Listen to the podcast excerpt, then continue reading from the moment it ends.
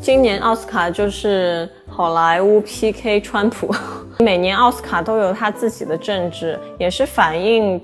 当下社会各个种族、各个性别、各个宗教都有他们自己的一些诉求，都反映在了奥斯卡上面。《爱乐之城》很有可能拿走最佳影片，如果他不拿走最佳影片，那估计就是艾玛斯通能够拿走影后桂冠。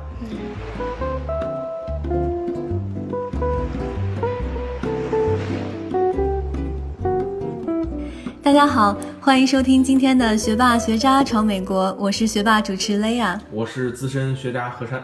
那这个礼拜呢，就是奥斯卡颁奖典礼进行的这这一周，然后我们继续请到了上一期的嘉宾许文婷来给我们讲讲关于奥斯卡的那些事。没错，Hello Hello，又来了，来了。其实可以叫我叫婷婷，嗯许文婷好像对，很久都没有我们叫我这个名字。婷婷，对，嗯，上一期呢，我们说到你你你是金球奖的这个评委，但是就是可能对于国内的听众朋友们来说，奥斯卡也许是一个更加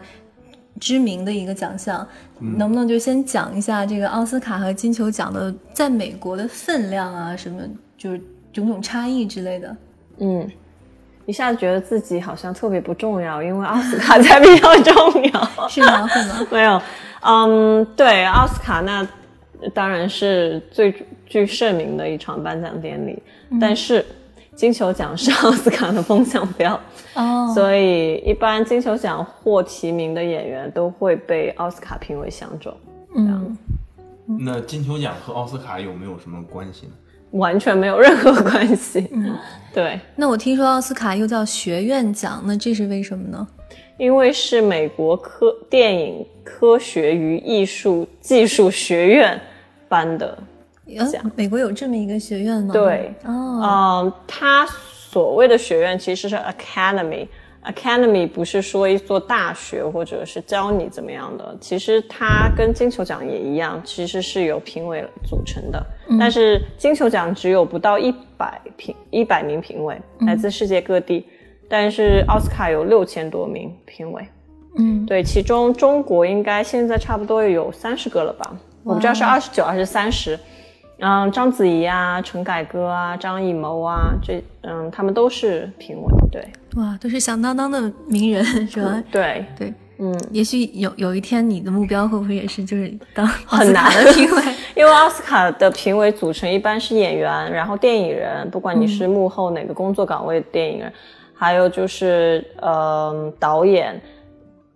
国国内很多影迷不知道的是，奥斯卡评委里面还有公关、公关人员和影评人。对，然后另一个奥斯卡和金球奖的差别是不是就是金球金球奖是涵盖一些美剧之类的，然后奥斯卡对电视，对，嗯，奥斯卡只有电影，但是呃，金球奖涵盖电影、电视剧和音乐。嗯，那为什么说就是奥斯卡的分量比金球奖重呢？在电影界的话，奥斯卡就它的奖项更加的齐全，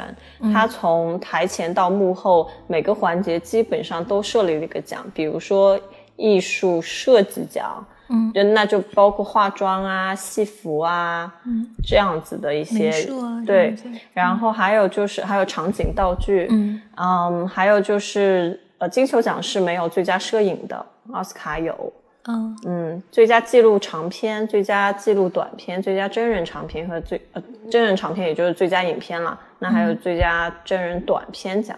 所以它涵盖的各个类型比较多。嗯，嗯，那像就是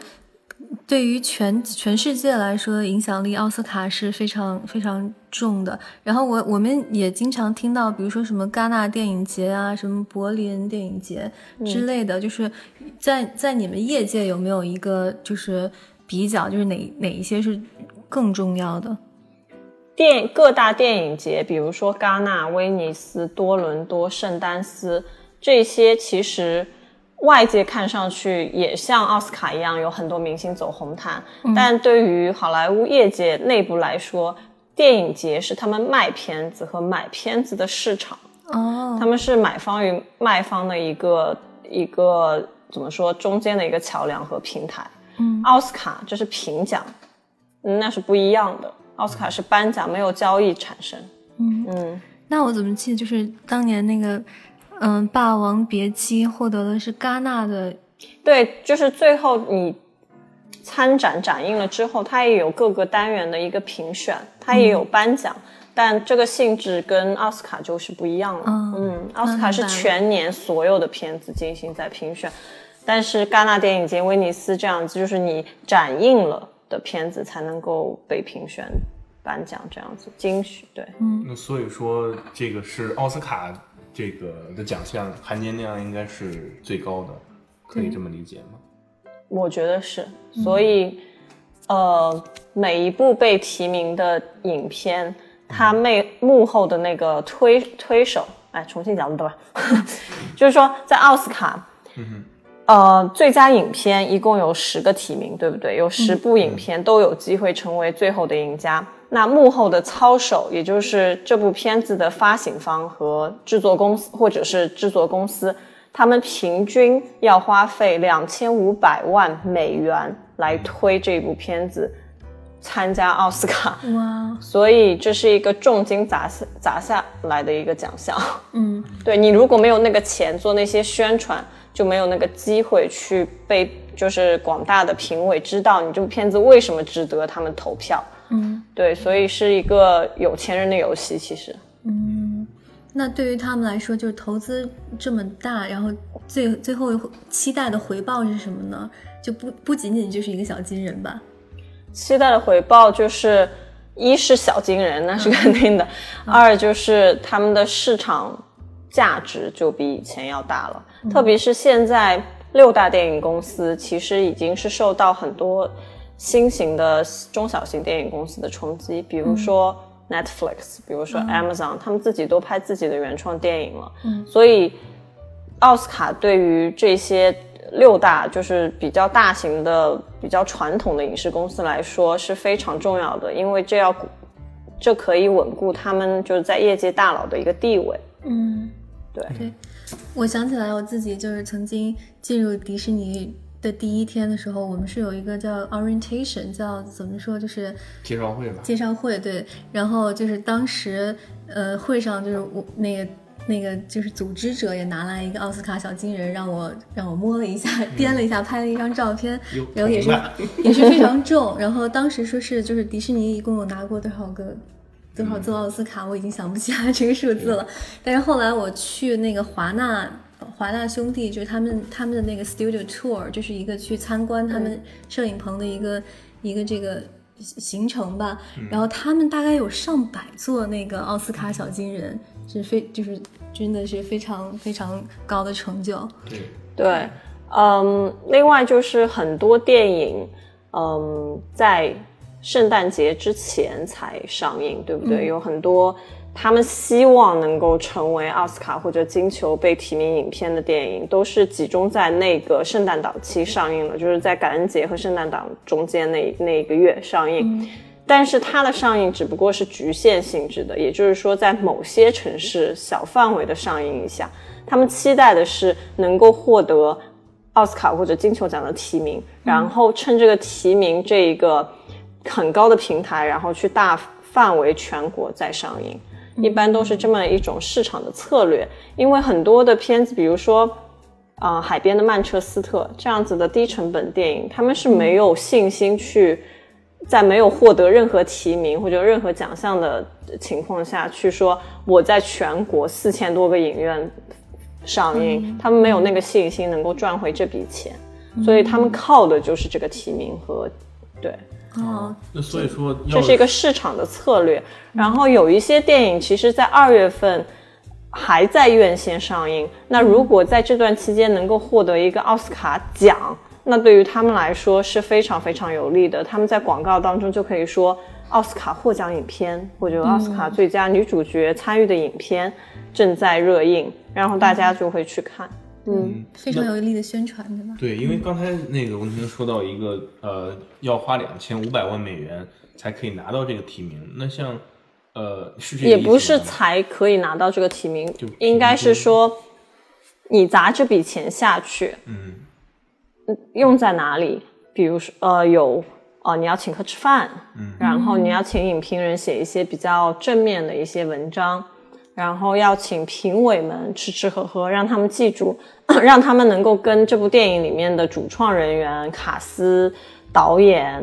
就是近距离的接触，嗯，那这种接触其实对于评委们来说是很重要的，因为评委们一年看那么多电影，能够记住几部呢？其实他有真实的一些互动体验的一些经历，他真他记得比较牢，所以这是很重要的。对，那就是返回到刚才我的那个问题，呃，就你说有一些小成本的一些电影。那他们是不是就没有这个足够的资金去做这些社交的这个费用？就没错，所以很多其实每年奥斯卡就是一场秀，嗯嗯，幕后的推手都是比较就是比较有钱的人，比较有钱的集团，小成本电影就参加圣丹斯吧，先 对，嗯。那我还听说，就是奥斯卡其实背后是有一一定的黑幕的，就是很多 politics 在在里面，是吗？嗯，公关团队会比较黑，嗯，各个各大公关团队之间都会有竞争关系。比如说，我的艺人是丹泽尔华盛顿，然后你的艺人是安德鲁加菲尔德，嗯，那我们之间肯定是有一种竞争关系在。虽然明星表面上面在媒体上面表现出啊，大家都是赢家，大家都被提名，但是公关是是是有这种黑幕的。嗯，对我我我我想我问的就是，呃，更偏向于就是在评委选评选最佳那个最佳获获奖的那个那个，就评委获你的意思就是说有没有人私下给评委塞钱，然后投你的票？也也不一定是这种这种渠道，但是哦，你说的黑幕是丑闻吗？也不是，就就是说，可能有一些就是他们奖项颁给一些人或者一些电影，并不是因为这个电影真的是当年最优，而是有许许多多的其他因素在里面。就比如说，我记得有一年，嗯，其实是最佳动画，就其实角逐这个呃动画最佳动画的一些有有两部迪士尼的电影，一个是那个。呃，Rocky Ralph 就是无敌破坏王，另一个是 Brave，就是嗯，叫什么勇敢传说。然后当时大家可能就是从不管是从票房上，而且还是 story，就是故事性什么之类的，大家觉得普遍认为赢家应该是那个 Rocky Rocky Ralph，但是最后获奖的是 Brave。然后我当时听闻说，因为那个 Brave 的导演是一个女女导演，所以是跟这个有关。评给他，并不是因为他的动画真的是比别的更好才评给他的。嗯，这我就不知道为什么会评给他，但是我觉得这个题材会是奥斯卡评委比较喜欢的题材。一，你是说一个女生，呃，她的一个勇敢的传说；二，他还是一个爱尔兰人，对不对？对，所以还不是一个美国本土的，他的中核心思想，他的。三观比较正，嗯，所以我觉得评委们会比较喜欢这样子励志的一些故事。对，所以说就是每年那个评委们评评选的这个标准，并不仅仅是哪个更受欢迎，哪个故事更好看。它它背后可能推动它的因素有很多很多，也许是嗯政治或者种种族什么世界什么经济什么各种各样的可能性，是吧？去年是奥斯卡太白，就是没有一个黑人演员或者黑人导演被提名。那今年又变成了奥斯卡太男人，也就是没有女导演被提名。所以每年奥斯卡都有他自己的政治，也是反映当下社会各个种族，然后各个性别。呃，各个来自不同国家的各个宗教都有他们自己的一些诉求，然后都反映在了奥斯卡上面。因为奥斯卡这么有名，大家都都会去看，所以很希望能够通过这个舞台，然后发表一些大家自己的一些意见。对。那我的问题是，那这些评委他们在做出这个评判标准的时候，他是会跟着这个奥斯卡的主流价值观走，还是？是跟随自己的一种意愿来去投票呢？我觉得是根据当下社会一个政治的，嗯，怎么说，政治舞台上面发生的一些事情，和大家主流媒体上面呼吁想要看到的电影题材做出评断的，而不是说我喜欢看战争片我就投给战争片，不是这样子的。对，所以往往根据真人真事或者历史事件改编的一些电影，往往是奥斯卡最喜欢的。嗯，因为很有教育意义，然后有英雄人物，呃，有一些会凸显各国的历史，所以，嗯对这这些题材是奥斯卡评委最喜欢的。今年一部《爱乐之城》为什么那么大受欢迎，呼声很高？很有可能就是他拿走最佳影片啊！如果他不拿走最佳影片，那估计就是艾玛斯通能够拿走影后桂冠。嗯，就是因为 美国总统选举持续了那么多年，大家都很累。现在就是有一个词语叫做逃避主义，因为大家去看电影就是要逃避现实的。那《爱乐之城》又唱又跳，然后主演又很好看，所以让大家有一种很愉悦的感觉，就会忘记现实当中发生了一些什么事情。所以今年大家都会比较喜欢《爱乐之城》，也是这一点吧。大家想要逃避政治现实。嗯，然后电影一开始也是要为大家提供一个娱乐的手段嘛。嗯，对，那说到今年的这个最佳电影，然后我看了一下这个名单，十部电影里面我只看只看过一部，就是那个《Arrival》，叫可能降临降临，对吧？嗯那不知道就是嗯、作为一个专业人士，你比较看好这十部中的哪一部呢？呃，对于我来说，我最喜欢的是《Moonlight》月光男孩。嗯嗯，导演 Barry Jenkins 巴里杰金斯，他他刚满四十岁吧，应该他是一个黑人导演，然后他受到了侯孝贤和王家卫的启发，拍了这部电影。所以你当你看这部电影的时候，你会觉得你在看侯孝贤的《最好的时光》嗯和王家卫的呃《春光乍现》。哦里面有很多亚裔导演的一些笔记在里面，我觉得这很了不起，因为美国导演很少会去借鉴华人电影人的一些风格。嗯然后这是这个整一个故事是讲在迈阿密一个贫民窟里面长长大的一个黑人小孩，怎么样在他成长过程当中意识到自己是同性恋，然后怎么样去面对这个现实。嗯嗯，我觉得挺有意义，因为它反映了一个大家不太关注的一个群体。嗯，对，然后才用了五百万，我觉得就很了不起。对。那这个题材让我听了也非常想要去看，我争争取在这个颁奖典礼之前赶紧看一下，然后也也让自己心里多一个悬念，对吧？对，那我们说到了，就是去年的奥斯卡太白，那今年我好像听听到看到一个新闻说今年太不白，就是可能是因为就是提名的最佳男女主角、男女配角里面有非常多的有色人种，对吗？其实我觉得这是一个媒体炒作的一个词汇吧，因为实在没啥好写了，比如说嗯奥斯卡太男人或者奥斯卡太不白，嗯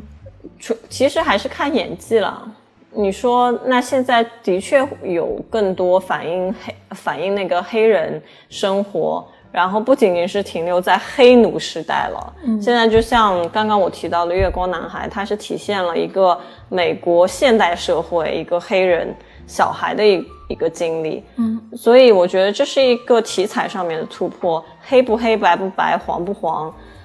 这其实对于电影人来说并不是那么关键的一一点。但是我觉得媒体是需要炒作，所以没有办法，只能创造这种关键词。嗯，就提到黑人呢，我想到就是今年那个金球奖上一个获奖得，就是两两个美剧的获奖赢家，就一个是亚特兰大，还还有另一个是那个 People 美国犯罪故事对对，O.J. Simpson 就是也是你们 U.S.C 的一个前的足以前的一个足球明星，然后今年奥斯卡的最佳纪录长片提名中也其实竟然有同样的一个故事，就是 O.J. Simpson Made in USA，就是也是辛普森美国制造，其实讲的是同样的一个故事，揭发的也是同样的一个社会现实，其实他是打橄榄球的，嗯，对不是美式足球的，I'm sorry，football，就是对橄榄球。然后虽然就是故事好像一开始引引发的是他杀妻案，是这么好像听起来是一个凶杀案，一个悬案，但是如果大家看过的话，就会知道它背后其实讲的是美国的种族分裂之类的。然后像今年就是又加上川普当选，然后我觉得好像好莱坞这边整个的风向都是比较跟他不太对。我在想今年的就是会不会有更多的黑人或者有色人种，就是其他外外裔的外国裔的这个获奖者。呃，很有这个可能。嗯从演员工会奖获奖名单来看，现在就是呃，维欧拉·戴维斯 （Viola Davis） 嗯已经会获，她肯定是能够获得最佳女配角的。嗯，然后最佳男配很有可能是呃 Mahershala Ali，然后他也是在演员工会奖评《月光男孩》获得了最佳男配。我觉得这两个基本上是铁定的了，因为没有任何意义，没有没有任何其他提名者可以跟他们，因为他们演技的确很好，在电影里面。嗯哦，男主角这一方面，我也是非常想提一下，就是今年最大的悬念，除了最佳影片之外，就是最佳男主角。嗯，因为金球奖把最佳剧情类男主角颁给了卡西阿阿弗莱克、k c 阿弗莱克，他是本阿弗莱克的弟弟，然后他今年出演的是啊、海边的曼彻斯特。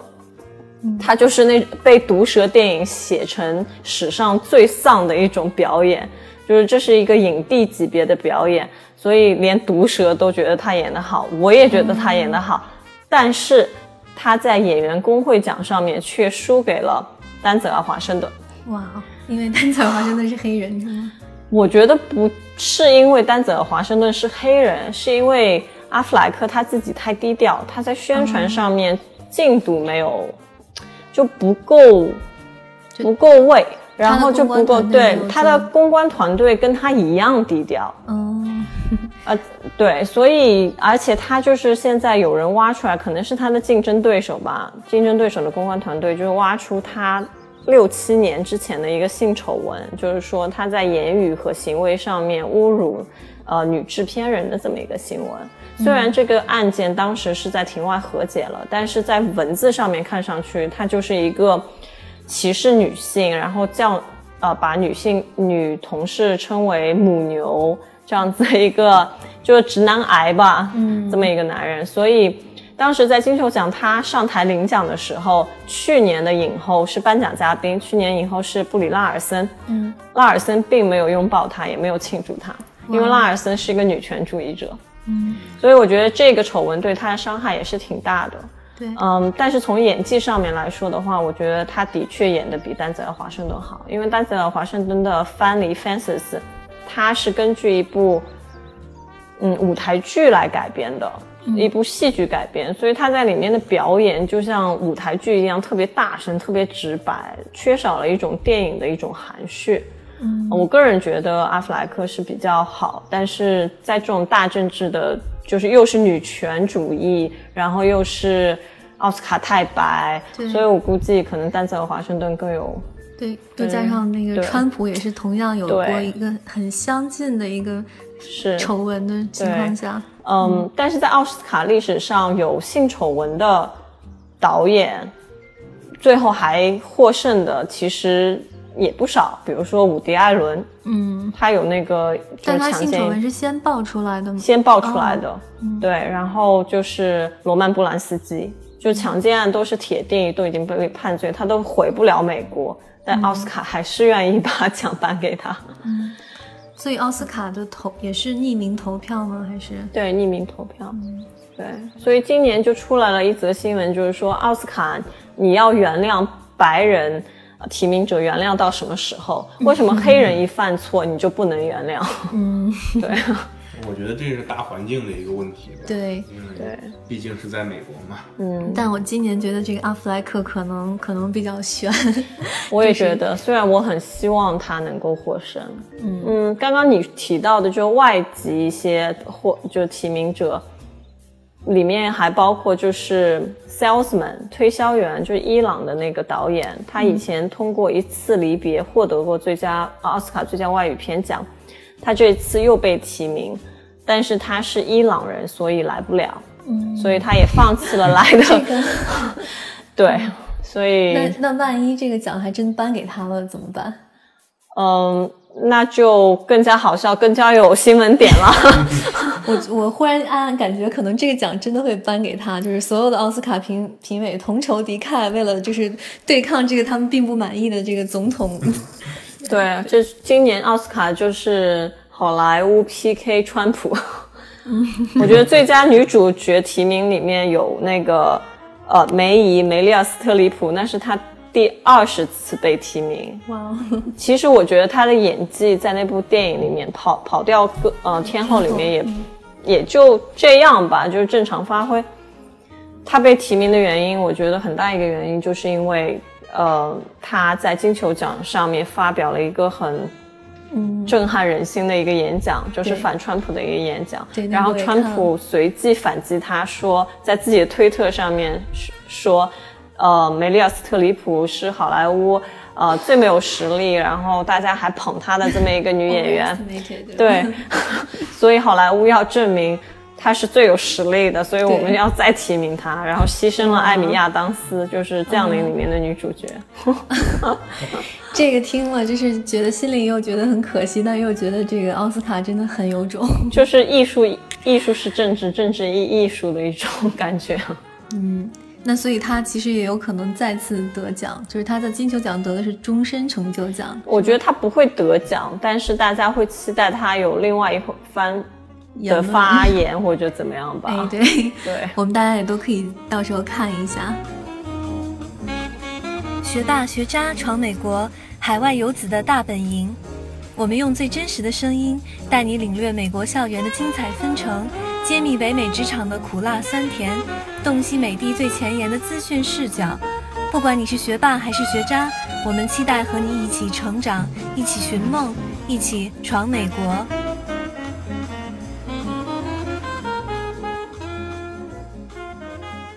那我刚才也说到，就是今年奥斯卡最佳影片提名有十部电影，而我我自己本人只看过一部。我觉得其实好，可能好多都都并不是就是平时大家耳熟能详的电影，就是大家一般去花钱去电影院里看的好多都是一些大片，比如说什么，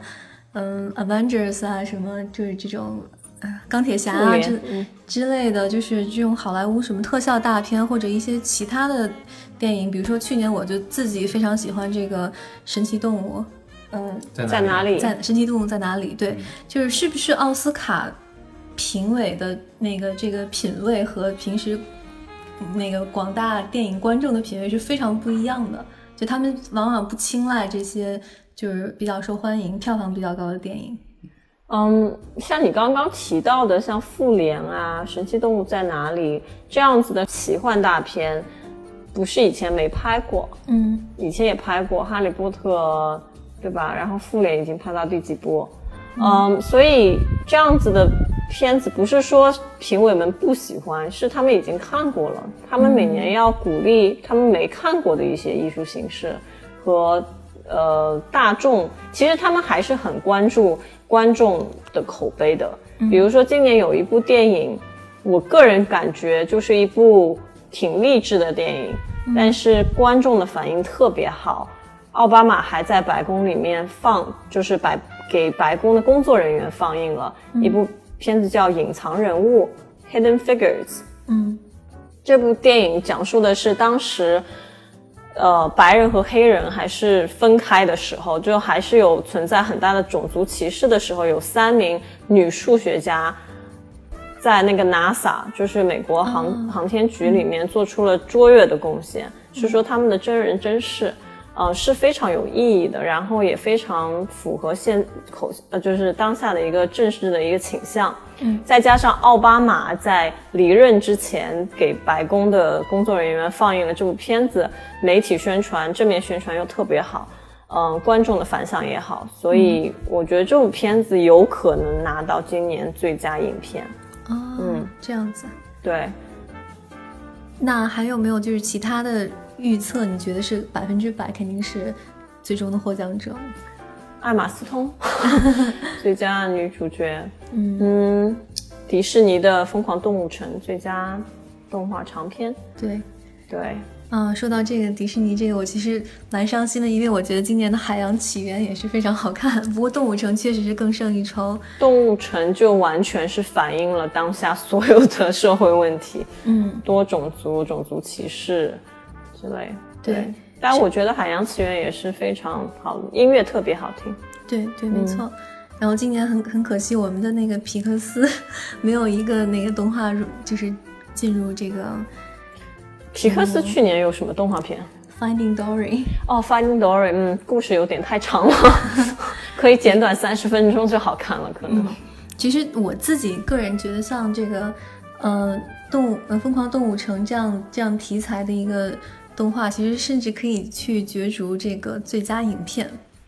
因为它背后的那些深度。嗯，对，奥斯卡曾经有过这样子的历史，就是有过两部，对。对这个，我记得就是最早第一部历史上被奥斯卡提名最佳影片的是那个我我们迪士尼的那个《Sleep》呃《Beauty and Beast》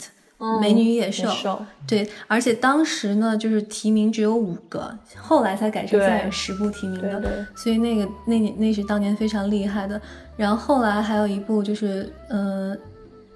嗯那个《玩具总动员三》，我记得也是当年被提名了最佳的最佳影片。可能那个是唤起许多美国人那个童年回忆，或者就是许许多多的家庭都有共同的一个回忆的一个一个故事，非常感人。嗯，但是今年非常开心，就是我们又会收一个那个小金人入入我入囊了。然后除了这个最佳动画，我看到就是像迪士尼。这就这迪士尼或者是嗯其他公司这种商业大片，可能更多的是出现在这个最佳摄影啊、最佳特效啊这这些上面，是吗？嗯，那你有没有就是预测，就谁会拿，比如说最佳最佳视觉效果奖之类的？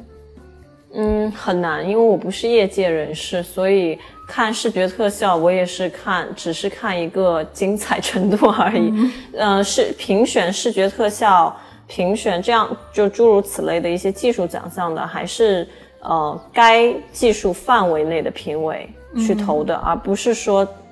向所有六千个评委都开放的一个奖项，所以是专业人评专业人。对，所以就是奥斯卡，奥斯卡一共多少个奖项？我不知道，数一下。我知道金球奖一共有二十五个。嗯，嗯。那所以就是奥斯卡所有的奖项，每一个奖项都是有他们特定的评委的，而且并不是每一个评委可以可以参与所有技术奖项是这样子的，但是最佳影片、最佳男女主角、男女配角这样子是还是所有的评委都可以评，但是这些评委也必须要打卡，打卡的意思就是说你必须要看过这部电影，你才能够投这部电影的票。嗯。嗯。嗯，那说到最后，我们我。看了一下，就是今年十有十八部电影获得了多项提名，其中可能何山看过这个《爱乐之城》是吧？嗯，对，还是枪版的。对这个电影，我到现在都没有看，就是嗯，挺好看的。我媳妇儿看的一把鼻涕一把泪的，是吗？嗯，哎，雷亚，那你作为一个这个资深的。老宅啊，经常宅宅宅？宅在家的人们啊，嗯，就是你对今年的提名里面的电影哪一部会比较感兴趣？我呃，就像刚才婷婷说的那一部，就是反映这个一个同性恋小小男孩，黑人同性恋小男孩内心的这个 这个 struggle 的这个电影，我可能很会很想要去看一下。然后另一个，我看了那个降临。嗯，哎，我觉得就这个非常脑洞大开的一部电影，然后我也是非常期待这个电影可能可以大放异彩。嗯嗯，那你呢？婷婷，那我刚刚已经说了，我我比较喜欢《月光男孩》。嗯，对对对，我我我只看那个《爱乐之城》，其他的还没有看过。对，《爱乐之城》就是可能嗯，国内的。听众朋友们并没有全看，因为它二月十四号才在这个国内上映，对吧？但是其实它，嗯，这里也非常骄傲的说一下，它其实讲了就是在我们洛杉矶，我们生活的这个城市洛杉矶的一个爱情故事，是吧？然后里面大家可以看到非常多洛杉矶著名的一个这些场景，对。看着哎这儿去过，哎那儿去过。对我就是洛杉矶小伙伴们看都非常有感觉。是一封给洛杉矶的情书嘛？对，就是他首映式上洛杉矶市长。Eric Garcetti 也出来了，就是强力支持这部电影。嗯，对，这部电影其实才用了三千万美金就拍完了，嗯，真的非常小很成本。简单。嗯，对，因为男女主角都是因为特别爱这个故事，所以他们降低了自己的片酬。嗯嗯，这样子导演才能够拿了三千万美金就拍完了。嗯。然后说到奥斯卡，我记得以前好多好多年之前，我们总是听到就国内的那些大导演，什么张艺谋啊，嗯、冯小刚啊，他们想要把自己的那个作品入围这个最佳外语片，但事实上就是最终我们是颗粒无收。已经有很多年，嗯，我们没有看到华人导演的身影或华人作品身影在奥斯卡或者金球舞台上面。最近的一次是黄家卫王家卫的那一部《一代宗师》，是获得了一个最佳戏服吧，一个一个奖项。那也是因为韦恩斯坦在幕后当推手，他才能够获得这一个提名的。嗯，像张艺谋和陈凯歌，还有你你刚刚说的冯冯小刚小刚，其实我觉得冯小刚在去年那一部《我不是潘金莲》是挺有实力的，但是中国没有选送这部片子，中国选送了黄晓明的《大唐玄奘》。这个就是这个在国内的这个规定是要我我们自己国家选送才可以，对，奥斯卡是这哦样，金球的话是可以私人公司选送的，不一定一定要国家选送。但就算这样，金球奖也只收到了四部中国电影，有一部连 DVD 都没有给我们看，所以我们也不知道是什么，他们就填了一个表。嗯那所以说，中国这个电影不被呃好呃这个这个奥斯卡看好的原因，你觉得是文化上的一个原因，还是说是缺少这种幕后的推手在帮助中国电影打进这个美国市场呢？两个都有。你刚刚说的两点其实都是很大的因素。嗯，首先，美国美国的评委、美国的观众喜欢看的，除了美国本土的电影之外，就是欧洲的，因为电影起源于欧洲，所以在视觉上面他们比较熟悉有欧美人扮演的一些角色，文化上面他们也比较容易接受。那那这就是为什么很多被提名最佳外语片奖的电影都是欧洲片。另外一点就是你刚刚说到了幕后推手，我是从来没有参加过任何中国电影公关公司在这边举行的任何午宴、晚宴或者派对，在奥斯卡之前，嗯，就根本就没有人来宣传他们的电影。那评委要看那么多电影，怎么可能？怎么可能说你在没有任何宣传的情况下，大家一就是一致说能够提名你，那是几乎是不可能的。所以公关团队是很重要的一个要害。我能不能这么理解？就是因为像欧美电影已经发展这么多年了，像我们中国电影可能发展的时间还是比较短，并且呢，我们也是处于社会主义初级阶段嘛，可能这个呃怎么说呢？有钱人会把这个钱投在这个影视啊，或者是文文艺这方面的，怎么说呢？文化产业呃、上，文化产业上的这个理念会比较少一点，就是大家可能现在比较追逐是一种呃公司的经济上的一种收益，而很少去看重这个文化产业。毕竟你投了这么多钱，不一定是有回报的。所以说呢，是不是这个原因导致了很多，一中国的是一是他们觉得投这个钱可没有回报，一是没有可能没有奖项的回报，就是没有面子上面的回报，另外是没有市场回报。嗯，因为现在中国电影都是快钱进快钱出，它最短期是就收回成本或者赚钱，这是对他们是最好的，因为没有衍生产品，也没有 DVD 市场，也没有家庭影院这一说，所以票房对于他们来说是 everything。如果你这部片子去年七月份就已经在中国上映了，今年我为什么要投一笔钱来参加奥斯卡呢？对于我来说有任何好处吗？我凭一个奥斯卡，对可能提高的是导演和明星的名气，对于制片方和发行方来说一分钱都收不到，而且还是一个无底洞下下面砸钱，所以金钱上面他们是不愿意这么做的。第二就是没有这个概念，就是我要在国外。去拿一个奖，然后提升自己公司的这么一个名气。对因为中国就今天有这个公司，明天有这个公司。像上次我有一次回国看电影，它上面下面的赞助公司就有八十多家，就满屏的都是赞助公司。那有有很多公司就今今年可能就瓦解了，明年又有一个新公司。但是对于欧美电影公司来说，有一个奥斯卡奖放在你们公司里面，这是一个像定山石一样的，这就是完全是提升了你们公司一个市场价值。那对于中国来说，就没有这么一个长远的打算。嗯，那对，在你的观察，那个中国的投资方是有一个，呃，我重新问。所以说，从你的角度上来看，呃，这些年中国的这个电影投资市场是在一个往好的方向上发展，还是？在有一个这种恶性循环，就像你说的比较短视、快钱进、快钱出的这种情况。我觉得现在最要命的一点就是粉丝经济。嗯嗯，就是说一部电影，你不管剧本怎么样，可能剧本本来很就是底子很好，但是。选角色的时候，投资方说：“我一定要有票房回报高、票房回报率的演员来演，不管这个演员是不是适合这个角色。”所以，我们现在才变成了每部电影里面都有范冰冰、鹿晗、吴亦凡，还有什么彭于晏这样子的脸，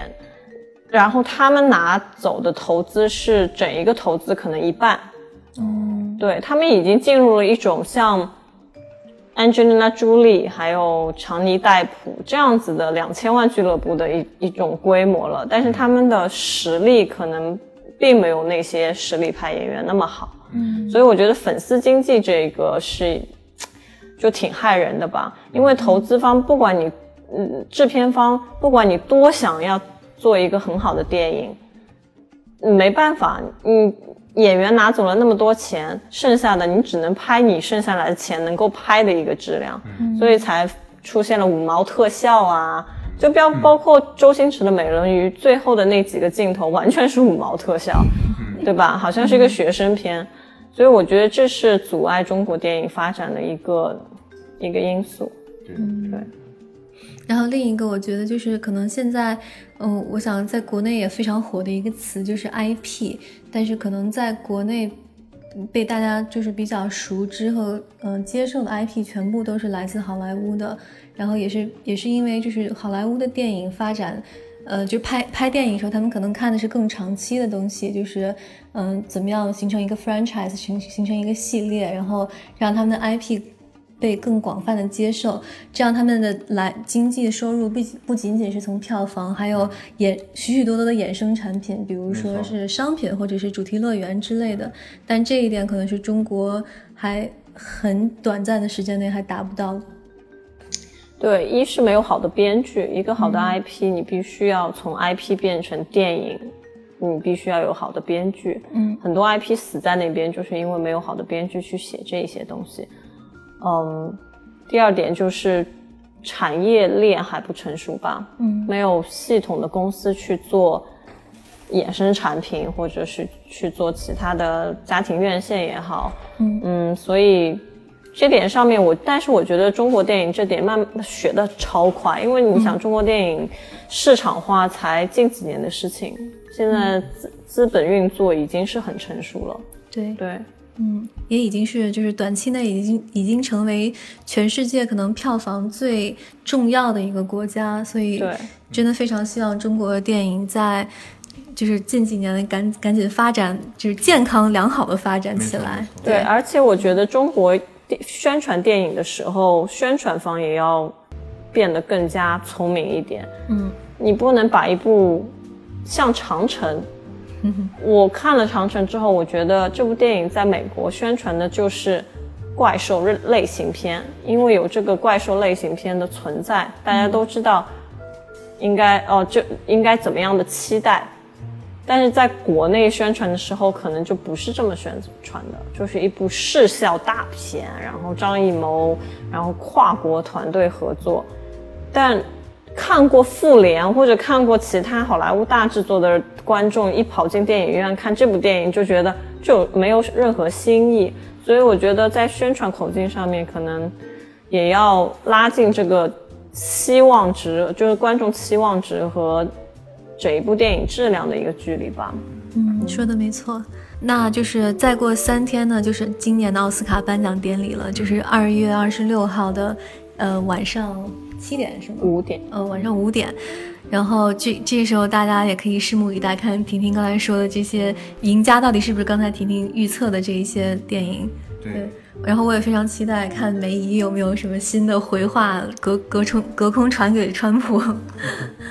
对，反正我现在是比较期待看到。中国电影市场能有更好的一个比较健康的一个走向吧。对，当然我相信一定会越来越好的。嗯，毕竟我们还处于初级阶段嘛。对，真的很希望有一天那个我们拿走一个奥斯卡最佳外语片，或者甚至拿拿走一个奥斯卡最佳电影。啊，像你刚刚问到，就是我对中国电影这一个行业怎么看待？其实我觉得我现在有点脱节，因为我在美国住太久了，所以我最近呢刚开了一个微博，叫“停不下来的”。看片房，停是女字旁那个停，就是我名字里面婷。